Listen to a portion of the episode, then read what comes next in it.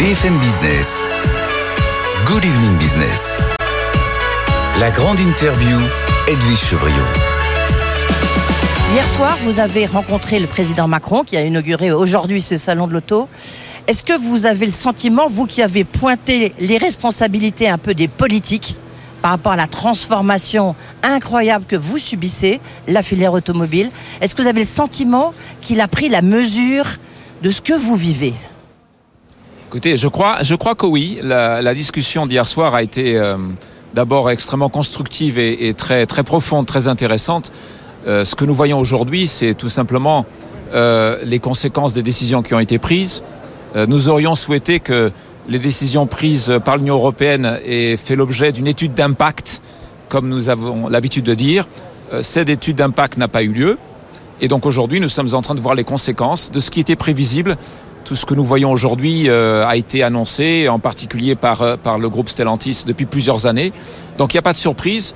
Euh, maintenant, nous avons l'habitude de dire dans notre pays que le vin est tiré, il faut le boire.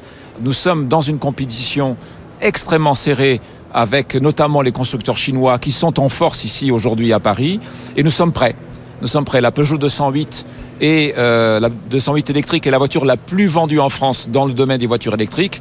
Peugeot est la marque préférée des Français. Nous sommes prêts pour la course. Nous sommes là pour être des compétiteurs vraiment euh, extrêmement concentrés de tous les autres constructeurs, notamment les Chinois.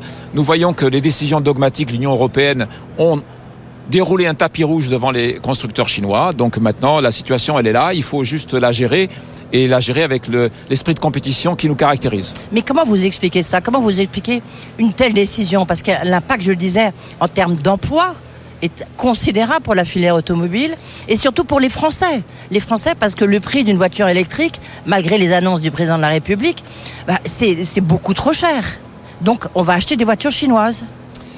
Malheureusement, tout ce que vous décrivez qui est la pure vérité euh, était prévisible et nous l'avons expliqué depuis cinq ans. Ça fait cinq ans que nous expliquons exactement ce que nous sommes en train de voir aujourd'hui. Euh, il faut aussi reconnaître euh, au gouvernement français qu'il y a une Europe euh, c'est pas que la France. Euh, le Parlement européen, dès octobre 2018, a commencé à tracer la route euh, du tapis rouge qui a été déroulé devant nos yeux. Donc l'Union européenne, elle a pris des décisions. Nous pensons qu'elles sont dogmatiques, qu'elles manquent de pragmatisme.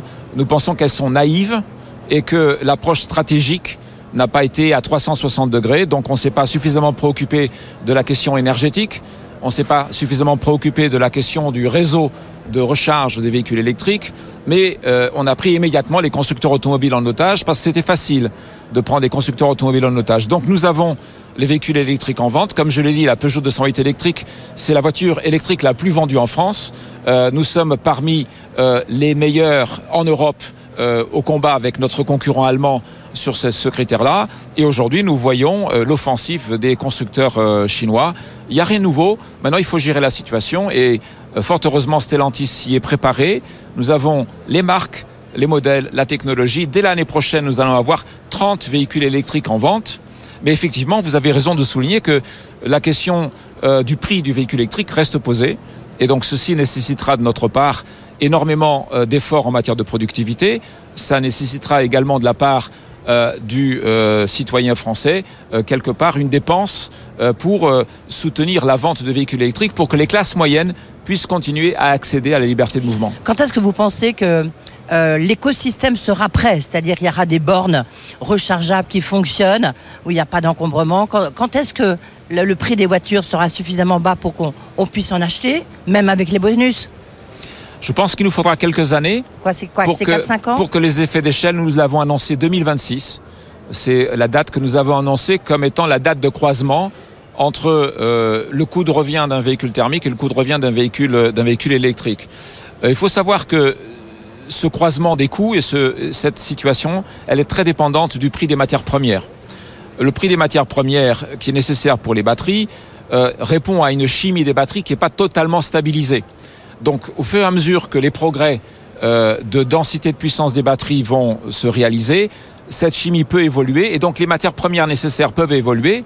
Il faut bien dire à, nos citoyens européens qu'il va falloir accepter qu'il y ait des mines en Europe pour s'approvisionner en matières premières pour euh, ces batteries, sans quoi on ne pourra pas stabiliser le prix de ces batteries, on ne pourra pas euh, observer ce croisement entre le coût d'un véhicule thermique et le coût d'un véhicule électrique. Donc il faudra bien accepter de sourcer ces matières premières sur le sol européen.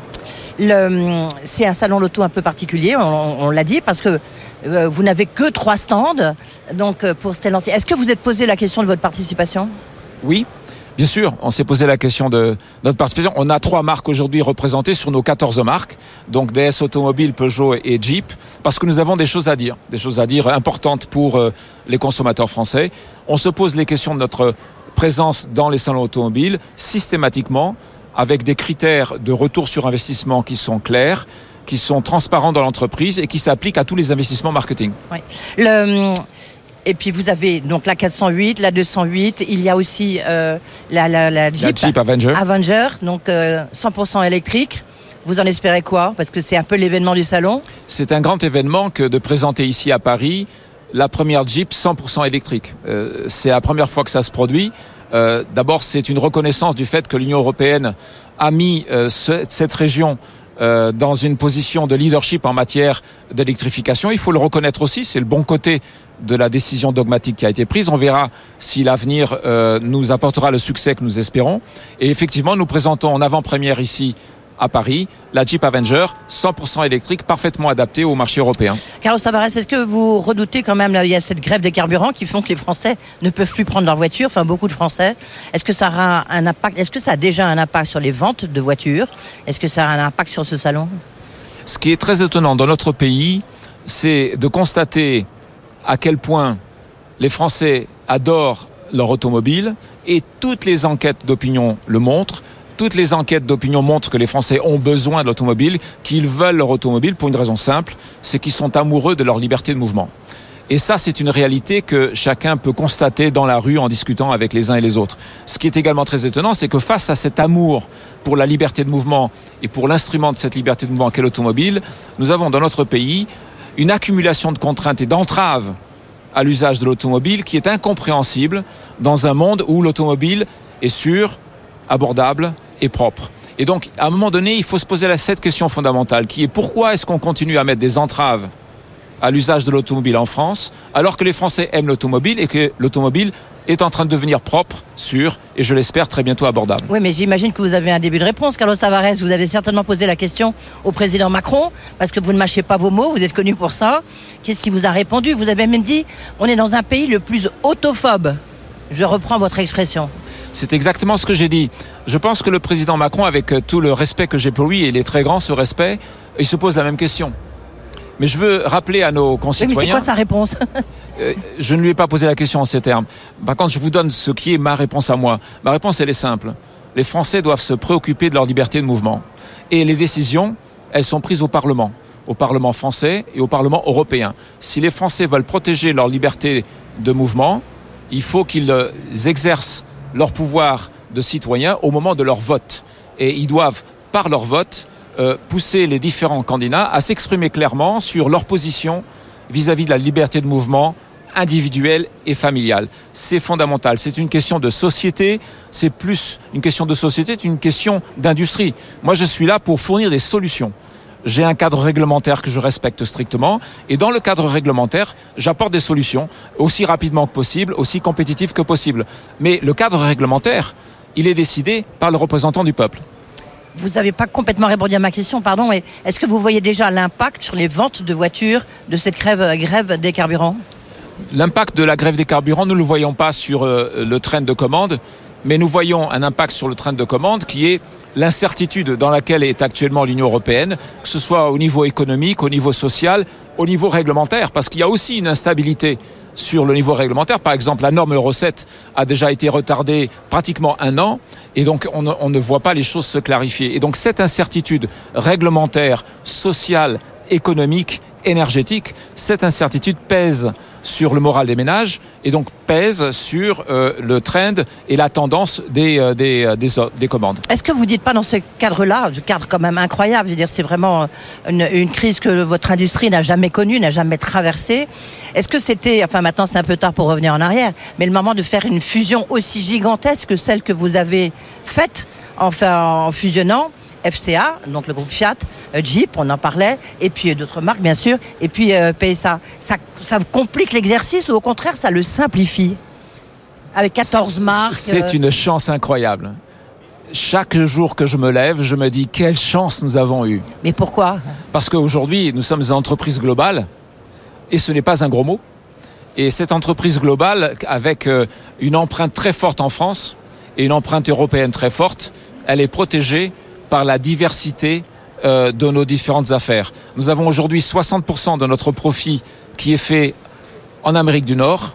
Nous avons euh, de l'ordre de 30% de notre profit qui est, qui est fait en Europe et le reste dans le reste du monde.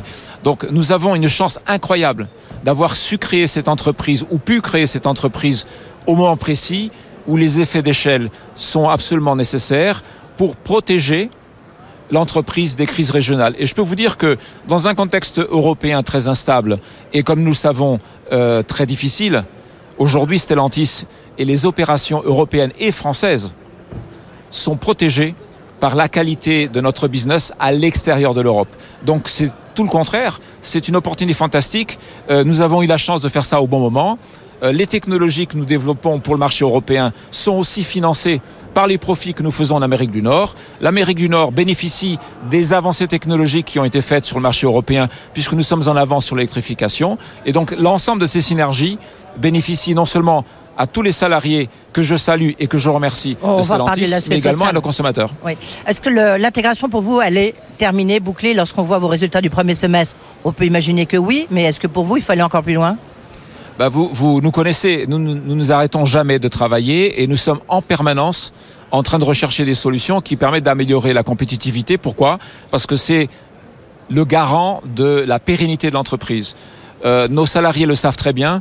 Le jour où on arrête de travailler sur notre compétitivité, on se fait doubler par les concurrents. Et lorsqu'on se fait doubler par les concurrents, on met l'entreprise en péril. Donc nous ne tomberons pas dans ce piège-là. Alors évidemment, c'est très difficile.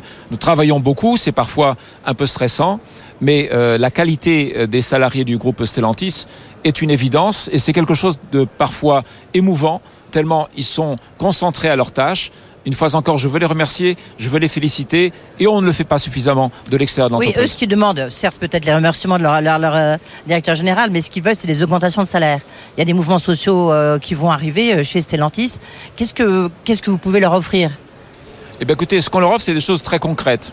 Plus combien, j'ai envie de dire, Eh puisqu'on ben, est dans c'est les plus de négociations 7%. Plus. Aujourd'hui, Oui. l'ensemble des aides qui ont été apportées sur l'année 2022 représentent un peu plus de 7% d'augmentation de salaire pour les plus petits salaires. Et vous savez que l'inflation n'atteint pas ce niveau-là.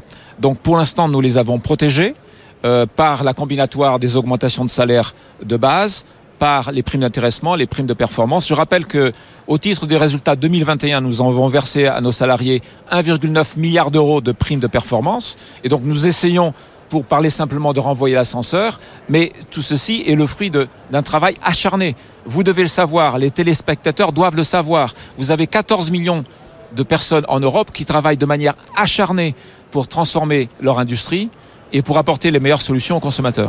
Et en 2022, ça sera aussi plus 7%, un peu plus, un peu moins Le chiffre que je vous ai donné, c'est pour l'ensemble du 2022 D'accord. et on verra bien comment va se passer 2023. Pour l'instant, nous en sommes à 2022. Est-ce que vous comprenez tout ce débat autour du partage euh, des valeurs, partage des richesses entre travail et capital? Quelle, quelle est votre position? On vous a, Il y a une petite polémique autour de votre rémunération. Comment est-ce que vous, vous vous situez par rapport à ce partage? Est-ce qu'effectivement, il faut le revoir? Écoutez, euh, ce que je peux vous dire, c'est que d'abord, je ne suis pas un leader politique. Je suis un modeste directeur général d'une entreprise automobile. Donc, je n'ai pas euh, de vision particulière dans ma position sur euh, la société. Je dirais que le mode de vie et la société que nous voulons organiser, ça se traite dans les urnes. Et c'est les urnes qui décident du type de société que nous voulons avoir, y compris la question du partage des richesses. Ce que je peux vous dire pour ce qui est du groupe Stellantis, c'est que si vous regardez sur une période de temps relativement large, disons de l'ordre de 10 ans, ce qui couvre PSA et Stellantis, vous avez un quasi parfait équilibre entre les dividendes qui sont versés aux actionnaires et les primes de performance qui sont versées aux salariés. Donc on est dans un équilibre parfait. Or, nous savons que les uns ont besoin des autres. Les salariés ont besoin des investisseurs, les investisseurs ont besoin des salariés. Donc ça me paraît raisonnable d'avoir un équilibre entre les deux et c'est ce que je m'attacherai à faire dans l'avenir. Euh, je voudrais qu'on revienne à- sur la, pénurie d'approvisionnement, pénurie de matériaux évidemment, de lithium. Vous avez euh, signé un accord avec une, enfin on peut dire une start-up encore. Euh, C'est un projet absolument incroyable. Mais est-ce que vous pensez que va vous allez pouvoir fournir suffisamment, soit de, ou trouver suffisamment de cobalt, de lithium pour les voitures électriques, en tous les cas fabriquées par Stellantis évidemment? Ça dépend beaucoup des matériaux dont nous allons avoir besoin. Alors c'est vrai que le lithium a l'air d'être une constante sur l'ensemble des évolutions des chimies des cellules de batterie. Mais pour le lithium, je pense qu'on en trouvera. Je pense que le citoyen européen doit accepter l'idée qu'il faudra avoir des mines de lithium sur leur propre territoire, ce qui est une difficulté comme nous le savons. En France, ça va être très difficile, vous savez euh, C'est mieux que difficile moi. partout. Oui, Euh, partout. Il y, a, il y a un projet au Portugal qui a aussi fait l'objet euh, d'une réticence de la part des populations. Si nous voulons exercer une souveraineté sur notre liberté de mouvement au travers du sourcing de ces matières premières, nous devons être cohérents avec nous-mêmes et donc accepter qu'il y ait des mines sur notre sol, des matières premières dont nous avons besoin pour les batteries de nos véhicules électriques. Il faut juste être cohérent. Si nous ne voulons pas assumer cette euh, souveraineté, à ce moment-là, on va acheter des batteries euh, aux Chinois et euh, on sera dans leurs mains. Et donc, on ne peut pas être incohérent sur l'ensemble du dispositif. À un moment donné, il faut aligner toutes les étoiles. Donc, l'Union européenne a décidé d'aller à toute vitesse sur l'électrique. Pour assurer notre souveraineté, nous voulons fabriquer nos propres batteries. Fabriquer de notre batterie, c'est bien. L'année prochaine, en juillet-août 2023, la première Gigafactory que nous avons lancée avec le gouvernement français sera une réalité. Je vous inviterai à venir la visiter. Euh, et derrière ça, il y a évidemment euh, les matières premières. Et si nous voulons exercer notre souveraineté, bah, il faut accepter qu'il y ait des mines de matières premières en Europe, sans quoi tous les défis, évidemment, ne tiennent pas. Je, je crois qu'il y a 25 projets de Gigafactory en Europe. C'est trop. Euh, comment vous voyez peut-être cette future concurrence ou ce futur combat? Je ne sais pas si c'est trop, en tout cas ça se calcule simplement. Euh, si on dit que le marché européen il fait 15 millions de voitures, qu'en moyenne chaque voiture a à peu près 60 kWh de batterie, vous pouvez aisément calculer euh, quelle est la capacité de batterie dont vous avez besoin. Donc je ne sais pas répondre à votre question, mais ça se calcule facilement. Donc il y a un moment donné où s'il y a surcapacité de batterie, il y aura un avantage pour le consommateur, probablement parce que les prix vont baisser, mais des risques sociaux accrus. Donc il faudra là aussi qu'il y ait une approche stratégique de la part de l'Union européenne pour dimensionner euh, le tissu industriel de fabrication des batteries aux besoins du marché. Or, le marché européen est en baisse. Et c'est ça le sujet. oui. Vous avez vu, j'imagine, l'étude de Standard Poor's qui, qui montre quand même qu'il y aura une baisse de la production de voitures en Europe considérable, de l'ordre de 40%. Euh, euh, chez vous, vous faites quoi comme calcul? Ce que nous disons, c'est que le vrai sujet, ce n'est pas euh, la production d'automobiles et ce n'est pas la taille du marché. Le vrai sujet européen, c'est la liberté de mouvement. Euh, Oui, je- mais est-ce que vous prévoyez quand même une baisse, euh, je ne sais pas, de production de vos voitures de, de 40% de l'ordre, enfin de cet ordre-là ou 30% chez euh, Stellantis? Vous pouvez faire confiance à Stellantis pour s'adapter de manière continue et de manière humainement acceptable aux conditions de marché. Mais nous souhaitons tous développer le marché automobile et développer le, le marché européen. Pour cela, il faut cesser de mettre des entraves à l'usage de l'automobile dès l'instant qu'il sera propre, sûr et abordable. Et c'est ça le- l'enjeu majeur. L'enjeu majeur, c'est que les citoyens européens doivent se préoccuper de protéger leur liberté de mouvement qu'offre l'automobile. Ça sera en 2026, donc il faut trois ans. Pro- prochain salon de l'auto, non? On en parlera à, à n'importe quel moment. Je suis toujours à votre disposition pour évoquer ce sujet qui me passionne. Oui, si vous aviez un rêve pour conclure, il nous reste euh, une minute, Carlos Tavares. Bah, si j'avais un, rêve, je pense hydrogène que nous avons devant nous une période très excitante. Chez Stellantis, euh, nous sommes vraiment excités par euh, euh, la dimension de la compétition. Comme vous savez, nous sommes des compétiteurs. Nous aimons la course. Nous aimons démontrer que notre entreprise est meilleure que nos concurrents. Et donc, la période que nous avons devant nous, je l'ai dit à plusieurs reprises, c'est une période darwinienne. Tous les constructeurs ne vont pas survivre. Je peux vous dire que Stellantis sera de ceux qui vont survivre et gagner. Stellantis est le concurrent crédible de Tesla et nous serons là dans quelques années pour en faire le constat. En tout cas, je suis absolument ému par la qualité de nos salariés, la qualité de nos collaborateurs qui font un travail extraordinaire qu'une fois encore je salue. Merci beaucoup, Carlos Tavares, d'avoir accepté de répondre à, nos questions pour BFM Business. Merci beaucoup, puis bon salon. Merci beaucoup à vous. Good Evening Business, la grande interview.